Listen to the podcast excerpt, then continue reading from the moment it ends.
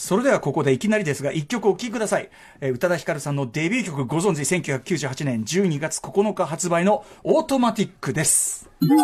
はい。ということで、お聴きいただいているのは皆さんご存知、えー宇多田ヒカルさんのデビュー曲、1998年12月9日発売です。オートマティックです。まあ、いい曲ですよね。作詞作曲は宇多田ヒカルさん若。干これ作った時は14歳とか14歳とは思ええない大人っぽさですよね。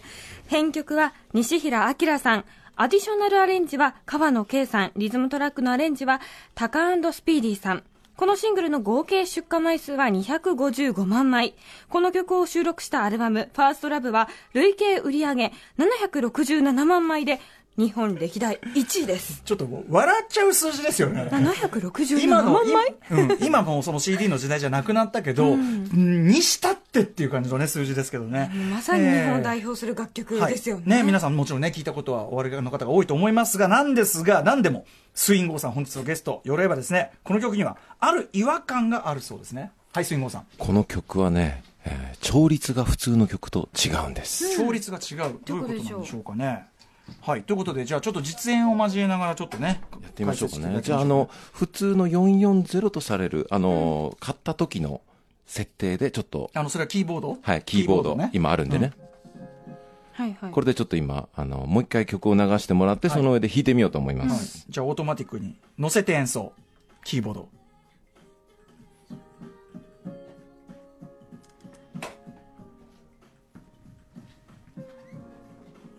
これずれてるの分かりますかね？うん。合わないんですよ。ちゃんとコピーしようと。もうちょもうちょもうちょもう、もうちょっと。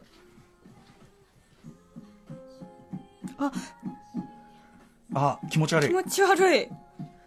今、ゾワッとした。あ全然気持ち悪い。あのメロね。ねこっちのどっちかだけ聞いてる分にはいいけど、うん。合わせて聞くとすごい気持ち悪いね、それをちょっと440というチューニングからググッと上げて445ぐらいかな 445Hz ぐらいに上げにて高くするってことですね。高くなる？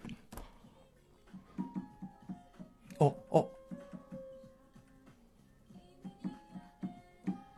本当だ。あ合ってきたうん。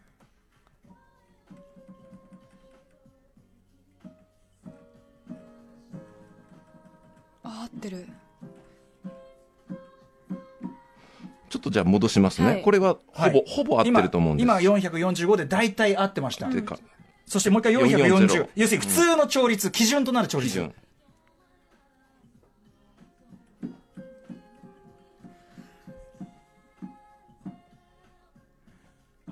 うわ。あメロ合わせると分かるね。そうメロごといくともうね、今あのさいろいろあなたがアレンジするとあなたプレイヤーとしてうまいからなんとなく合ってきちゃうんだけど。ぴったり合わせるともううんうん本当、うん。ちょっと歪みが、そうそうそうそう、でもう一回戻しますね。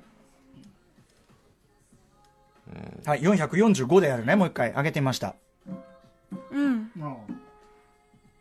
もうちょっと高いかもしれないってぐらいですね、ちょっとね。もう、うん。もう一歩って気もするね確かに。ね、うん。でもやっぱ440と比べると圧倒的な安心感、うん。いやーということで、え今ね何を実験してるかというと要するに 440Hz というのが、まあ、一般の調律の基準とされるあれなんですよね、えー調律のね基準基準なんですね。要するにキーボードで買ってきて、えーこれが要するにちゃんとした調律ですよってなったら学校 440Hz で教わるのも、うん。えー全部440なんで440ラのラの音を440にするっていうのがまあ基本なんですけど、音 A の音はい、はいところがこのオートマティックに合わせてみると合わない。こ世の中に結構いっぱいいたと思うのよ、あのオートマティックを弾いてみようっつって、まあもちろん弾いてみることはできるけど、その元の通りにやろうとするとあれうまくいかないっていう人結構いたはずですね、検索してみたんですよ、うんうんあのオートマティックであの、うん。調律うんってやると耳でコピーしようと思ったら私の耳が悪いのかどうしても合わないああってやっぱり出てくるんですよ。ああでそれはなるほどね。つまりそれはその人の耳が悪いんじゃないよって話なのね、ピアノ自体ピアノなのか何なのかその楽器自体がずれてる。楽器と曲が違うってどういうことだって話ですね。つまりそのオートマティック自体がその440うんの調律に合わせて作られていないってことない。さあこれはどういうことなのか本日考察していきます。今夜の特集はこちらですラの音がみんなとちょっとぐらい違ったっていいじゃない調律は自由だ特集 by スイングウォーはい、TBS ラジオキーステーションにお送りしているアフターシックスジャンクション略してアトロク。パーソナリティは私、ライムスター宇多丸と、火曜パートナーの宇垣美里です。さあ、ここからは聞いた後に世界の見方がちょっと変わるといいなの特集コーナー、ビヨンドザカルチャーです。今夜は、調律についての特集、まあ音楽特集なんですけどね、えー調律についての特集、えー解説してくれるのは、くれるのはキーボーディストでプロデューサー、えースインゴーさんです。こんばんは。こんばんは。ソウルピアニストソウルプロデューサーを自称しておりますスインゴですよいしょお願いします。先ほどあの、スインゴーさんのリミックスの Still Changing をかけさせていただきました。あありがとうございますいいですね。この間ライブでもねやりましたしね最近ライムスターでね、ライブでいっぱはいいコラボもして、話ね、いいね。ずっとやって上がるよね上がるよね。ダンスクラシックでね 気持ちいいよね。え持ち上げ合う気持ち悪い関係性。おじさん同士が。そういうことで改めてスインゴーさんのご紹介じゃあ宇垣さんから改めてお願いします。はい、スウィンゴーさん、2002年、バンドイザナミのメンバーとして活動を開始。その後、椎名純平さんや竹内朋康さんらと結成したバンド、デジルブラザーズやフライングキッズなどにも参加。またソロとしても国内外で活躍し、これまでライムスター、 Chara、堂本剛、柴咲コウ、 MISIA、一青窈、防弾少年団、さかいゆう、 KREVA などなどに楽曲提供やプロデュースをして、えキーボーディストとして参加しています。関わったアルバムは150枚以上。45名義でソロアルバムを3枚リリースし、最新作は50歳記念として今年の6月にリリースした初のソロピアノアルバム、ソウルピアノをリリースしています。はい、今あのソウルピアノというそのアルバムからモーニングウォークかなという曲が今後ろで流れてる。あこれはねえっと違うのえっとリザレクションですね。あリザああの顧問のリザレクション。そうリザレクションピアノだけでやってるっていう失礼しました。ですねヒップホップのネタでございます。はい。はい。ということで、まあ、今日はヒップホップとねそういうねあのある意味クラシックピアノじゃないけどそういう世界とのクロスポイントというかそんな壮大な話になるかもしれはいませんね。壮大な視点でお送りしようと思いまはい。すえーライムスターとの関わりはもともとなんか D さんとかがあれかな？ですね僕の誕生日イベントで、あのピアノとラップだけでなんかやってみないかっつったら乗ってきて、うん。でそれであのめっちゃいい感じにいって、でもう、えー速攻ライムスターの25周年のなんかベスト版にも入れようってなって、一緒にまたツアーをややるっていうことになはいって。ってい。うえー、2014年かな、えっと、ちょうどいいと、あと、It's a New Day という、この2曲はい。をスインゴーさんのピアノアレンジでやったニューバージョンを作りました。したね。えーあと、まあ、その先ほどやったね、 Still Changing のリミックス作っていただいて、あれも素晴らしかった。はい。はい。えーまあ、とにかくその、まあ、スインゴーさん、まあ、ね、ソウル、ソウルピアニストって言ってるぐらいですから、まあ、ブラックミュージック、R&B のテイスト、まあ、そしてヒップホップまでも完全に理解して、なので、まあ、非常に話が早いですし、まあ、我々と非常にグルーヴ的な手が合うと言いましょうかね。ですね、あのーリハーサルが徐々になくなってきちゃいましたね、うん。もうぶつけみたいな、もう分かるでしょみたいなあのこれ以上やると、要はね、あのリハーサルもあんまりやりすぎると、こまあ。れ以上やると固まってきちゃってよくねえなあみたいな。なぞっちゃうのがちょっと悔しかったりとかそうそうそうもあるしね。そうそう、それもあったりしてね、まあ、あの今後ともというかね、あの過去も、そして今後ともよろしくお願いしますというね、はいスインゴーさんでございます。えーそんなスインゴーさんがですね、まあ、その調律ということに関してですね、もう自ら、もうレジュメを作って、プレゼンしてきた企画が本日の渾身の企画でございます。まあ、要するに、あのスインゴーさんの、まあ、一種こう、最近の音楽というか、音楽感というか、うん。あのいろんな、まあ、我々リスナーも含めて、あのはいもっと音楽というのは本当にこうちょっともこういうふうな感じで、もっと捉えてほしいというか。まあだってねいろんな発信方法がある時代じゃないですか、うんうん。ネットが広まって、うん。でこれだけ自由に発信できるのにでみんなが自由を謳歌してるような曲を書いてるのに曲のあり方がみんな自由じゃないなって思うんですね、うん。それはなぜかっていう話もあそうりますよね。いうあの構成をなぜ AB サビという構成にみんなとらわれたかのように作ってるのかとか、うんうん。でチューニング調律もそのうちの一つですね、はい。なぜみんな同じ調律でしか作らないのか、はいそこはあのその自由だよっていうもっと自由にやっていいよっていうのを実例を、うんはいね上げながら今日はうんお届けしたいなと、世に流れてるいい音楽には全然調律に取られてないものもあるし逆に言えば出てるものであっていうその調律的に合ってるかもしれないがこれは音楽としてどうなんだっていうものもあるというそんな話です。はいえーということで、えー、お知らせの後本編に行ってみましょう。時刻は8時13分です。えー、ライムスター歌丸でございます。火曜パートナーの宇垣美里です。さて今夜は、調律についての特集です。まずは、前半をお送りします。前半部。そもそも調律って何ということでございます。じゃあ、スインゴーさんぜひね、ここからぜひ。まあ、基本的なことは調律というのは、まああのえーどの音を、えー基準にあのするかなんですが、まあ、あのあどって言っちゃったね、まあ、あのラですね、えーラの音 A の音と言われる音を、まあ、音差を使ったり、今はチューナーとかあるので、440という高さにします。で、あとはドレミファソラシドをどういうふうに並べるか。だから基準の音をどれぐらいの高さにするかという、えー気温と言われるところとと、えースケールと言われるドレミファソラシドをどのように並べるか。だって、今は、えー鍵盤を見たら、数えたらわかるんですけど、12個鍵盤が並んでますけど、12個の音階で音楽が作られるようになったら、まだ、10まだというべきか、15、6世紀以降の話であって、それまではもっといろんな、あの、音が4つしかない、あの、国の音楽とか、まあ、日本も5つですね。はい。うん。いろんな形があるんですけど、まあ、今、えー一般的なものは、ラの音をどの高さにするか、で、どういうスケールにするか。まあ、それだけでも本当はいっぱいあるんですけど、結果として、ラの音がなぜか440でみんな統一されている。っていうのと、ドレミファソラシドというのが平均率。ドからド、オクターブを12分割しただけなんですね。あの、というのが鍵盤に割り振ったというかね。そうそうそうそうそうだけど、あのーそう決まってるのにみんな乗っかってるだけの場合が多いんですけど、よくよく調べるとやはり歴史がある。440というふうに決まったのが、あのまだ1939年。新しいんですね。そう、まだ戦争前ぐらいなんですけど、その直前、まあなぜそういう、えーみんなで取り決めようということがあったかというと、あの、ピアノのメーカーによってとか国によって、えー調律がバラバラだったんですね。で、あの、そうなると、あの、どっかのツアーで、えーフランス人がイギリスに行く、ドイツに行くだけで、調律が全く違う状況にあって気持ち悪いとか、そういうことが生じるんで、こう、ツアー、ツアーっていうか、その、音弾きに行ったら、あれ全然違うじゃないかみたいなっていうことも起こりうる。うんことがあるっていうので、あの、そろそろ統一しようというのが、あの、1939年にあったんですけど、あの、それより前は、例えばモーツァルトの頃は、あの、421ぐらい低かったんですね。え、全然、あ、そう、ラが？ラの音が。440より421。っていうと、もう半音ぐらい低いんですよ。それ、ラじゃないじゃんみたいな気持ちになっちゃいますそう。けど。だからまあ、あの、今日はちょっとはい、ピアノもあるんで、はい、ちょっと横にね、ピアノ、えキーボード用意してますから。まあちょっとモーツァルトの、あの、有名なやつを、じゃあこれは440。今の基準ねはい。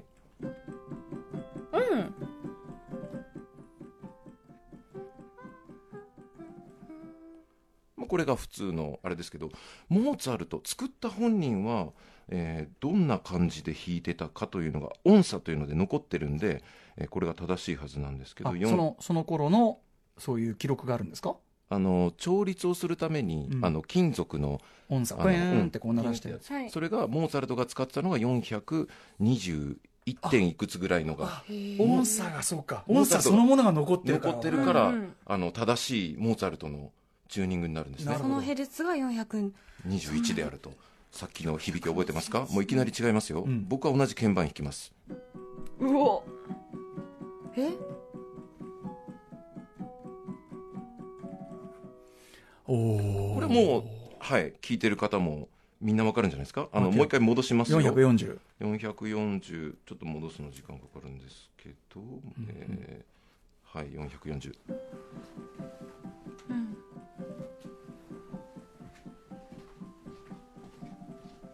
ね全然うん違いますよね、やっぱた高いっていうか、甲高いぐらいの感じがしますね、比べるとね。ねまあ、もう一回だけやっておきますよ、えー、あーあのモーツァルト時代？えーの421はいヘルツバージョン。おちょっと待ってください。えー、あ、なんか違う。なんだろう、与える印象全然変わりますね。はい。はい。あ、ちょっと待ってください。今操メニュ作してますね。、変わっちゃった。うん今ね、キーボードを操作してます。難しいですよ。440がはいはいはい421。はいはい。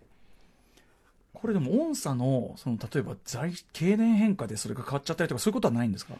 いやー、何点何ヘルツぐらいはあるかもしれないけど、そんな20も変わったりはしうん、ないか。管楽器がちょっとちょ、うんあのチューニング狂っちゃうぐらいはあったとしても、うんうんうんうんはい、あの今下げました。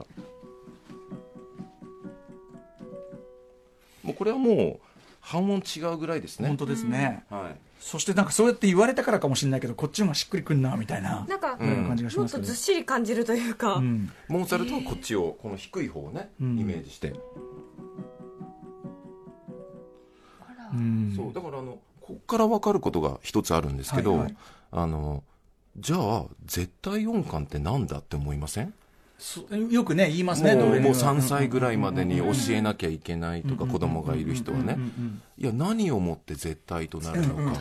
確かに。絶対なんてないんだ。絶対ないってことでしょ、んっていうので絶対音感について、まあ、あのいろいろ本とかもありますけどね、はい。調べると出てくるのはこれは日本独自の教育なんですよ。それも1930年、えー頃に、あの園田さんという方が、あのクラシック教育の方がいて、であの、まあ、演奏家でもあったのかな、でフランスとかに、えードイツとかに留学した時に、はい。周りのレベルの高さにうんうん。圧倒されるわけですよ、当然ながら。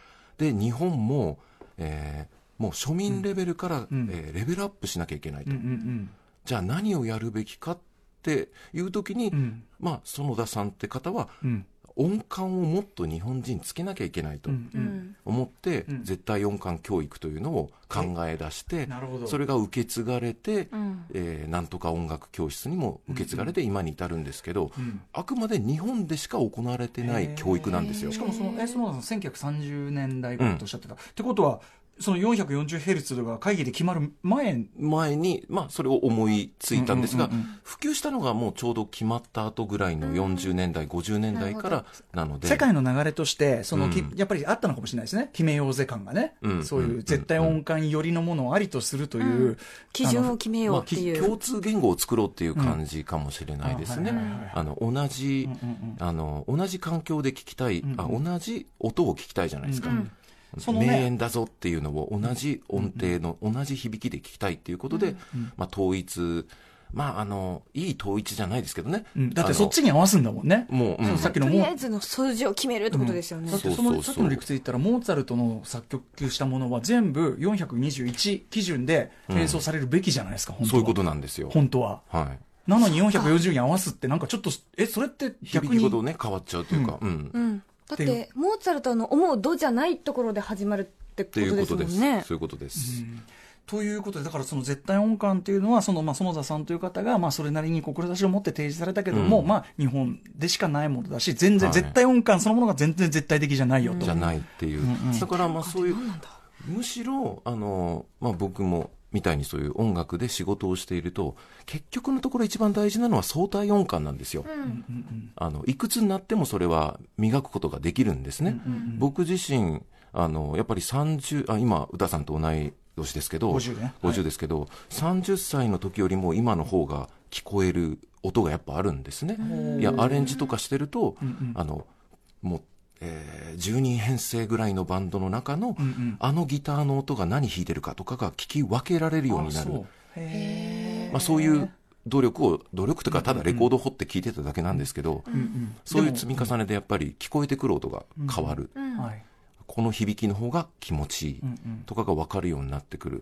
そういうのは相対音感だし、うん、絶対音感があって、そんな得することはないと断言したいぐらいですね。なるほど、なるほど。そんな急いで、まあ、お子さんがいらっしゃる方とかが、あの、3歳までにって言って、無理くりやらして、音楽嫌いにさせちゃう方がもったいないっていうか、ちょっと弊害の方があるんじゃないかなというような。そういうことよりは、あの、音楽自体の、あの、まあ、楽しみ方ってもっといろいろあって、いくつになってもみ耳っていうのは鍛えられるよっていうのはね、伝えたかったの、ことの一つですけどね。フィジカル。は衰えてくるっていうふうにやっぱり思い込みがちだけど、そういうことじゃないよっていうことですね。モスキート音聞こえないとかそういうのあるかもしれないけど。まあね、あの、肺落ちするってね、高音が聞こえなくなるとかね、ありますけど、そういうことじゃなくて、その音と音とのその関わり、要するにまさに音楽の、ん。が成り立たってるのは、ちゃんとこう耳を澄ませて、こうやってオープンにしていけば、パッとこう、それが精度が上がるときっていうのは全然あるということあるし、ですかね。やっぱ歴史を知るっていうのがまたこうやって本読んだり、あの調べたりするとやっぱ面白いことがいっぱいあるんですけど、えー例えばねあのテンポってあるじゃないですか、今はあの一泊、えー60、えー BPM というのはまあ時計をベースにされてるわけですよね、はい1分間に60打つのが、あのメトロノーム上でも、あの60で120っていうのは、ね、あの2回打つ1秒間に2回打つ、はいなんかそういうテンポなんですけど、時計って昔は精度悪かったじゃないですか。確かに。そっか。うん。その頃の作曲家が思い描いたリズムかどうかももはやわからない。わからないと言いたいとこですが、決める基準があったんですよ。ほうほう。へえ。なんだと思います？えなんだ？わかんない。今も、今の人間も昔の人間も実はそんな変わらないもの。うん心拍数の一番低いところ、落ち着いてる時の心拍数って、もちろん個人差はあるでしょうけど、おおよそ今で言う70ぐらい、健康ですねと言われる心拍数って、まあ、60な、まあ、60、70ぐらいから、110、120ぐらいですかね。ん。それの一番落ち着いてる時の心拍数を基準に、あの、テンポの、えー早くし弾け、遅く弾けのなんか数字を出していたと。へえそれってなんか一聴するとすごく曖昧な話にも聞こえるけども、うん。人によって違う。落ち着いている時とはみたいな感じもあるけども。演奏してたら絶対に上がりそうですし。だ。からまあそこが、あの、先生の、あくまで一番、あの、作曲した人の、うん。うん、一番というか、よ、よっぽど、昔はだからそういう共通の、あの、ルールじゃなくて、もうちょっと個人ベースで音楽があったんだなっていうことも、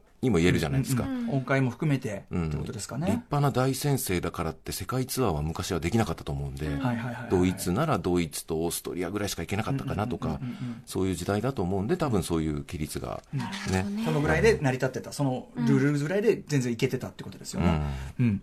でですねそのあの音音のね音感の話に行くと、はい。うん。あの1939年にじゃあ一応その440に統一しましょう、はい。会議で決まりました、はい。ってことは我々ね今聴いてるようなポップミュージック大半まあその以降の音楽なわけで、はい。みんなそれに基本的には縛られて作ってるってことなのかってことにと思いきやですよね、やっぱりあのそれはあくまでピアノを作る時とかの基準ですけどの調律のする上でも、やっぱり昔はテープだったりレコードだったりが基準だったのとあと、えーロックが生まれジャズが生まれという時に人それぞれがまだ調律ごと自分の音楽表現っていうのを意識してたというのがあるんですけど、まあ、どうせなら、えー実際に曲を聴いてはい。また、あの、440で僕弾いてみますんで、どれぐらい合わないか、合うかうん、みたいなはい。のね。やってみましょそうんなわけで、じゃあ、あの、67年ですね。1967年のもう大大ヒット曲、ハートに火をつけて、 Light Myファイヤー。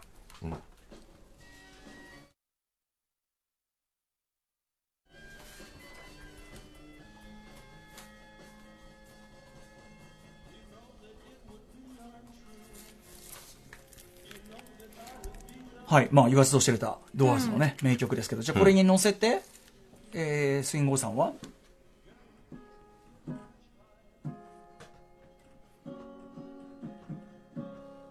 これも、これ440ですか、うん。ぬめっとしてる。これもやっぱり、えーいくつぐらいだったかな ?448 ぐらいまで上げないと合わないんだよな。今ね、最初に440っていうの世界、その基準の調律のラで、んをベースにやってもらいましたけど。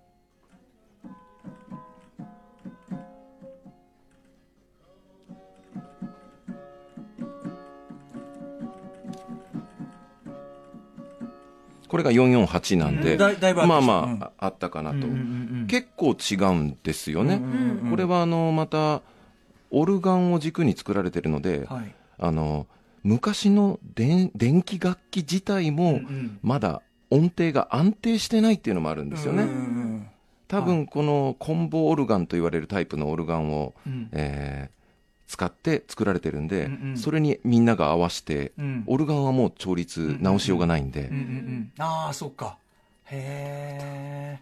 だからそのコンボオルガンが一番美味しく響くところに合わせて作った曲っていう感じなのかな、むしろ。のがね、うんうんうん。うんはい。だからそういう、えーものもあればもう、えービートルズを聴いてもストーンズローリング・ストーンズを聴いても、60年代70年代ぐらいまでかなあのいろんなチューニングの曲があって、うんうん。気持ちいいなと思ったらあれ？これ合わない？みたいなのがいっぱいあるんですよ。うんうん。ではいうんあ、ごめんなさい、ごめんなさい、ごめんなさい。どうぞ。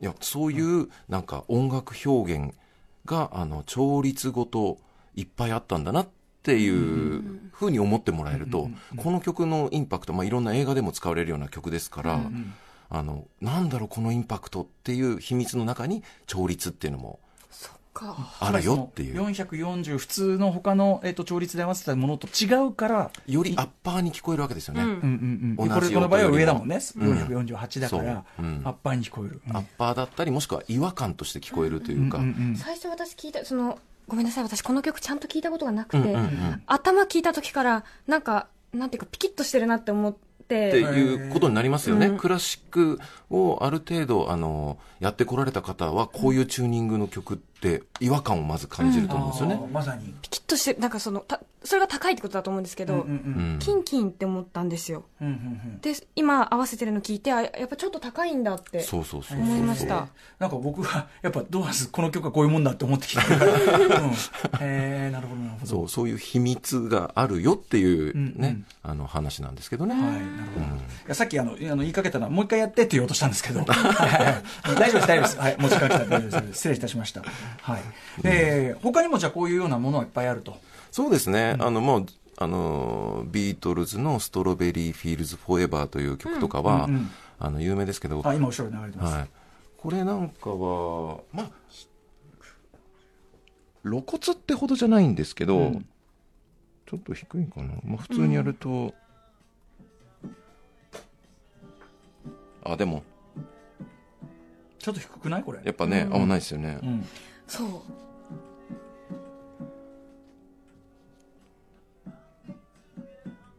どこが合うんだ？これ、結構合わないですね。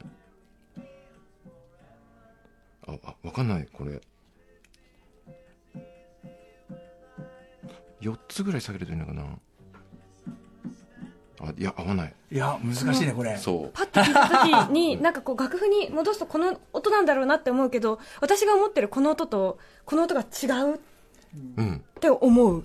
いや、これは、あの、まあ、あえてちょっとどれ、なん、ヘルツかまでちょっと調べませんけど、あの、ジョン・レノン、これを作ったジョン・レノンが自分の声が嫌いで、テープの、当時テープで撮ってたんで、テープの速度を落として、あ、だから、なんか声がちょっと、うるうるみたいな声に若干なってるのは、だからもう、あの、一度調律は合わした上ではい、みんなで演奏して、レコーディングしてるのを、これじゃあ、俺の声かっこ悪いと思って、うんで、ギュッと落として、あ、これでいいじゃん、みたいな。うんうんへだからね、あの、ビートルズもこのぐらいになると、そういう、こう、録音技術の、ももちろん今に至るような、そういう、こう、あれをやってるから、ん。あの、だから合わないんだね、きっとね。そう、ん。うん。それもアナログにやってると、やっぱり合わなくなっていくというか。そうか、デジタル的にポンポンってやってんじゃなくて、ギューンってこう手でやってるようなことだから。今デジタルだとね、数字を、じゃあ何ヘルツ下げるとか、設定したらもう、ポンと何秒かでうん。変更できちゃうけど、昔は、あの、速度を落とすってことは、テンポも遅くなっちゃうんでね、テープをギュッと伸ばしたらっていう、でもそんなテンポを犠牲にしても声を取ったっていうね。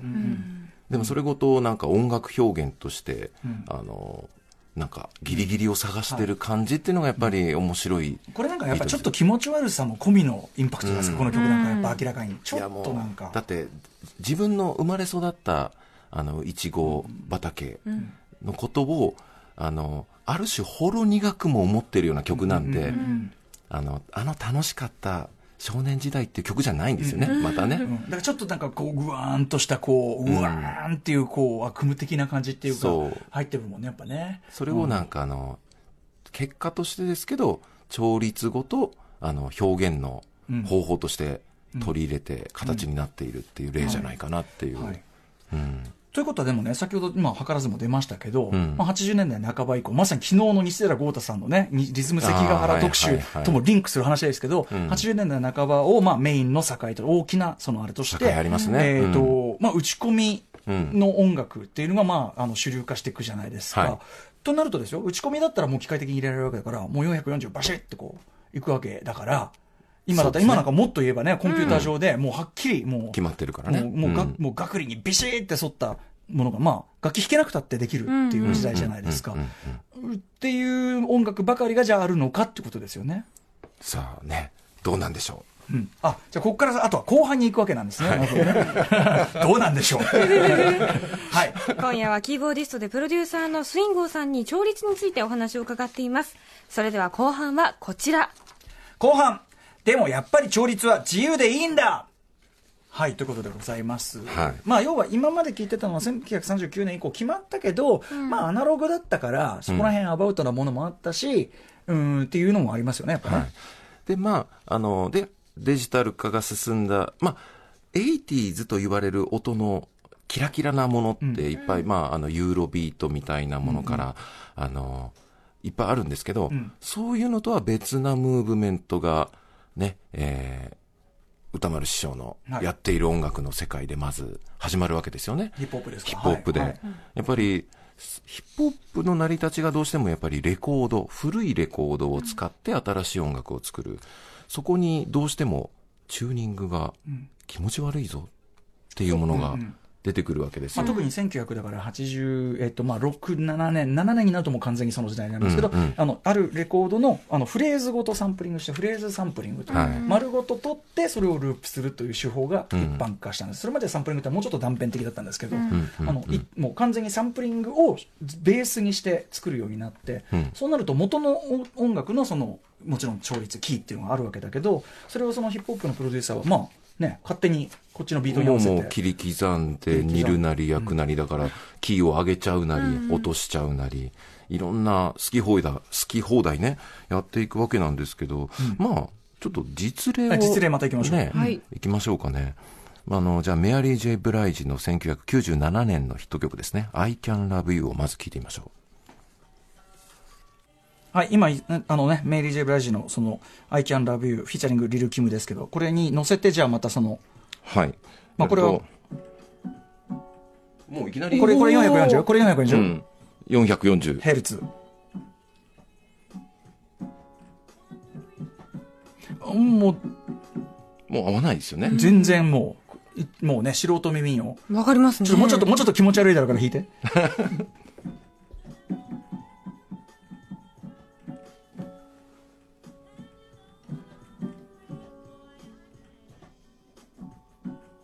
ああ、もうところ、うん。ここがもう、ピーキーなところに行くと余計わかりますね。わかりやすい。上の方行くとわかりますね、余計ね。まあ明らかにもう誰が、ね、素人耳は明らかに合ってないなという感じがします。これを、えーこれなんかは探したところ430ぐらいかな。あ、これはもうどっちかですね。430か450ぐらい。へーあそんな、そうか。うんどっちかにガツンとずらせばいいのか。そう、それぐらいまでいかないと、じゃあちょっと上げるのね。上げてみますかね。えっ、とね。上げるか下げるかのね、要はね。うん。一音ずれてる。うんずらしちゃえばいいのか。半音でね。450にしてみました。これだとまだ近いかな。うん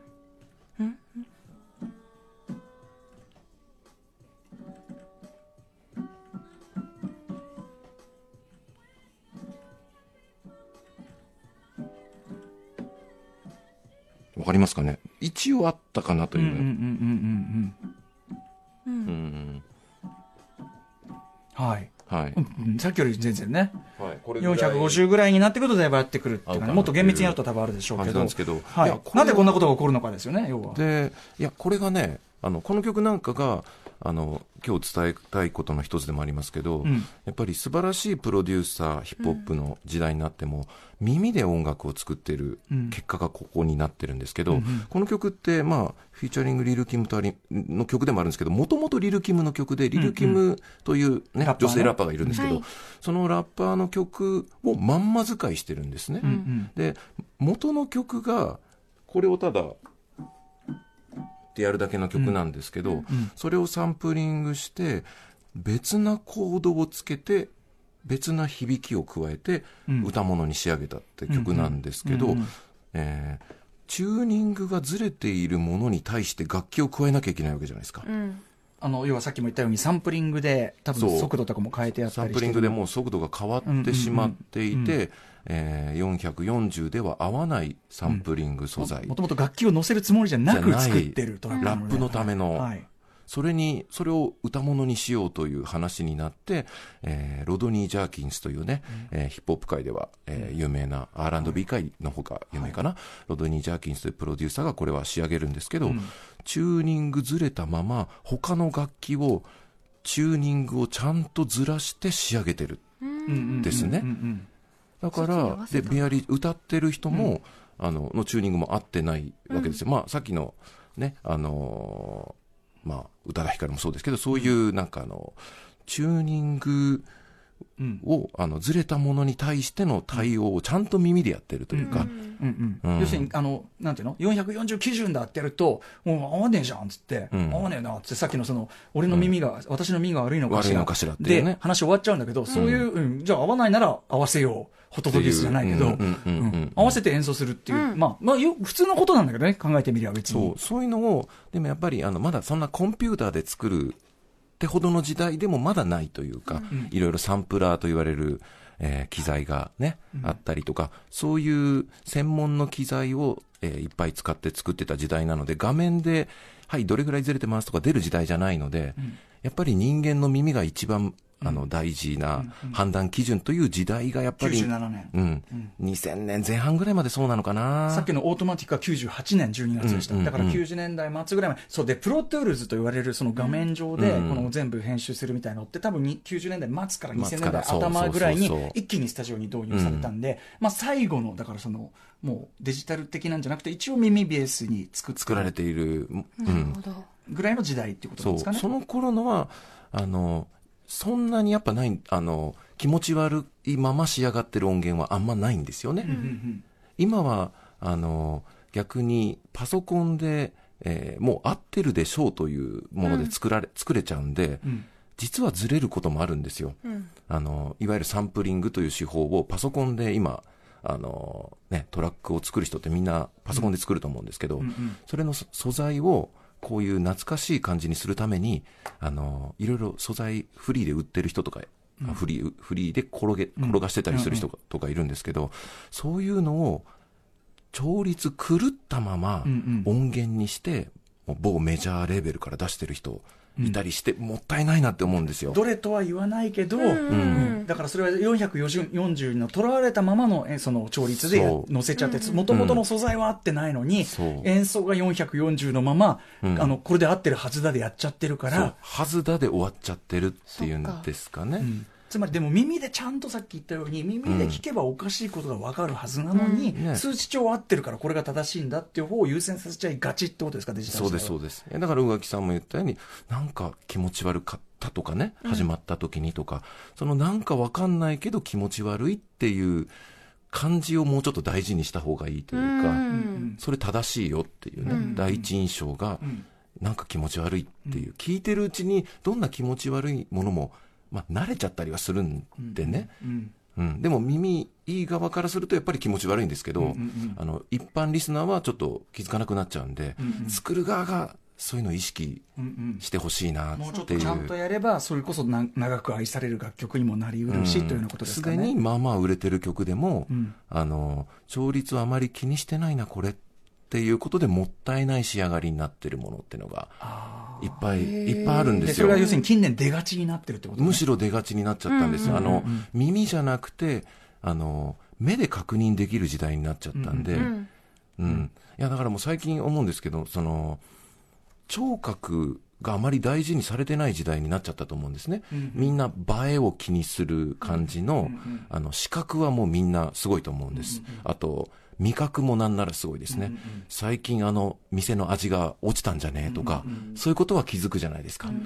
でも、この曲、曲のどうのこうのチューニングって本当は気づけるんですけど、意識がもう、脳みその意識が多分視覚情報と味覚情報とか、まあ、匂いも、まあまあ敏感ですかね。いろいろ捉え、そっちがわーってなってるのにに、音には無頓着に、無頓着に。見える。そう。だって同じ曲調じゃん、これ。っていう、まあ俺からすると、いや、曲調のあり方だっていろいろある。ましてや、ハーモニーの作り方。これはゴスペラーズの村上氏とうん話してても、もうハーモニーとかね。、そのね、あの、うんちょっと話ね、今日のテーマとはずれるけど、これすごい面白かったんで、あの、普通にハーモニーっていうのを作るとき、ドとミをやったときに、んドに対して、そのピアノ鍵盤通りのミじゃ実はダメなんだって話がそう。ハモらないんですよ。ハモらない。だってさっきもあの平均率っていうのはあの最小公倍数というか、間を取ったはい。ところなので、本当にハモるための、えーえーハーモニーが出るための調律というのは純正率というのがあったりしてそれはミの音を気持ち下げる。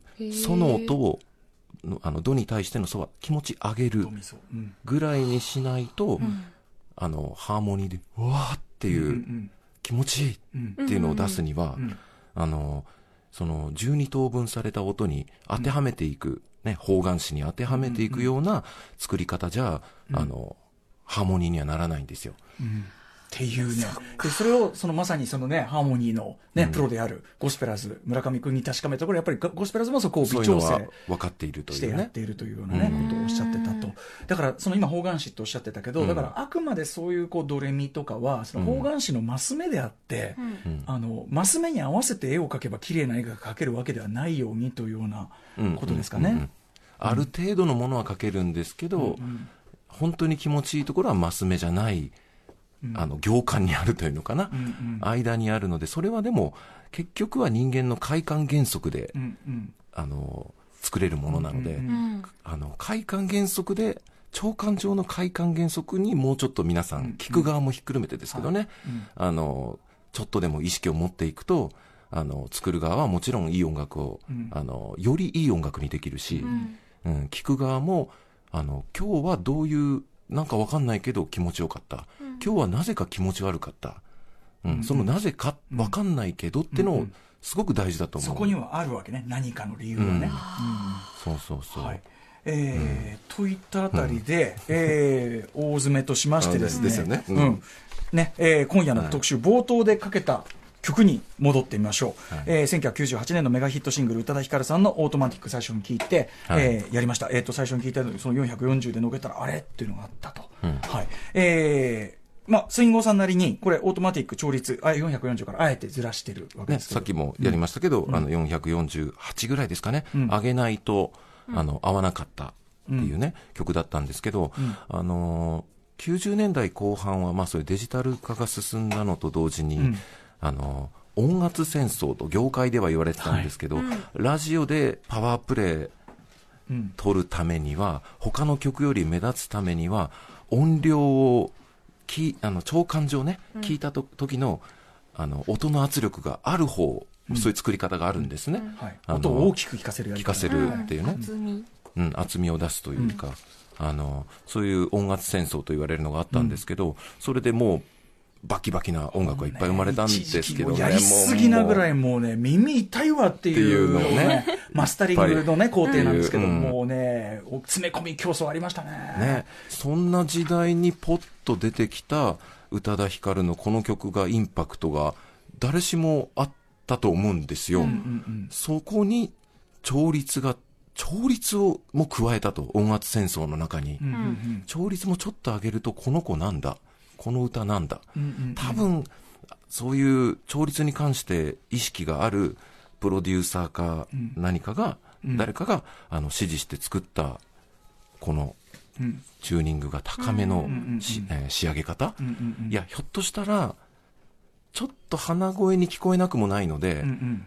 作った時より、ちょっとわざとテンポを上げたのかもしれないですけどね。ああ、なるほど。それすら考えられる。うん、でも何にせよちょっと他より、あの高く聞こえることで、ん。あのインパクトを出した、うんん。うん、確かにだからこれ僕はこの曲初めて聞いた時のね、漫画喫茶で。漫画喫茶で。え？ってこう、でもね、やっぱね、その、うん。えっていう感じは忘れられないんですよね。うん。ねあれはな、だからそのメロディーが美しいとか、いい曲だとかあるけど、あの、えって顔を上げて曲に集中したあれは何だったんだってやっぱ思うから、それもろもろが、だって440でチューニングされた中にこれがポンとかかった時に、いや例えば宇垣さんぐらいのなんかそういう耳がある程度あるだけでも、あのあれ？さっきとよりなんか甲高い音が聞こえてきた、うん。ちょっとでもピアノ習ってたとかいう人からしたらちょっと甲高いえ何これ、うん。曲の良し悪し以前なものでインパクトが他の曲と並べた時にもっと際立つかもね。そうそうそうそう。今この曲単体で聴いてるけど。単体だからこれはこれで気持ちいいかもしれないけど、他の曲がこうヒット曲が流れてて、これが来た時に、あれ？違うって、やっぱより際立つのかもしれない。でも、ファーストラブの他の曲調べたら、他は440だったんですよ。へー。この曲だけなんですね。うん。まあでもデビュー曲で、まあ、とりあえずね、インパクトが一発目、まあまあ大成功じゃないですか。うんうん。うんそこからは、まあ、あの、通常のチューニングに戻っていくわけですけど、うんでもやっぱその、でも基本的には440ベースチューニングがやっぱり現代の音楽の大半のベースにはなってるってことね。それはもう、ある種しょうがないですね。あの、いろいろライブをやるときに、曲によってチューニングが違いますといえば、あの、一曲ごとに、はい、今からチューニング入りますみたいに、曲を続けられなくなっちゃうので、んやっぱり一定のみんなの、あの、共通のね、あの、調律というものは持つべきなんですけど、すごいね、その組合みたいな、調律組合があるんだね、本当はね。もうもう、ん。ね、為替相場じゃないですけど、とりあえず、あの、値段を決めとかないといけないっていうのと一緒ですね。そういう意味では、まあ、ある種の必要悪、まあ、悪と言っちゃっていいかわかんないけど、必要なものなんですけど、でも、それは絶対ではないということは、ちょっと今日伝えたかったことですかね。いやー、なるほど。いかがですか、これ、宇垣さん。いや、今思い出していたのが、はい。私、あの、昔の携帯って、あの、かあのピコピコ音を入れて曲を作れたと思うんですね。私、それで、多分これ作って、なんかずれてたなっていうのを今、ふと思い出してそう、それで、なんかき気持ち悪いと思って、思いなんました。か、で、やめて消した覚えがあるって今、思い出して、あ、すごい。あったあったみたいな。私が思うこれは、じゃあ、ミだろうとか、タッタッタララをこの多分。聞き取りでねやったりしますもんね。そうあの、この楽譜だろうと思って、まあ、作れるじゃないですか。そのズレでうん、この、まあ、メロディーだろう、この音だろうと思って、携帯で入れたら、なんか気持ち悪くて、うん。私聞き間違いしてんのかな？じゃあこれ何？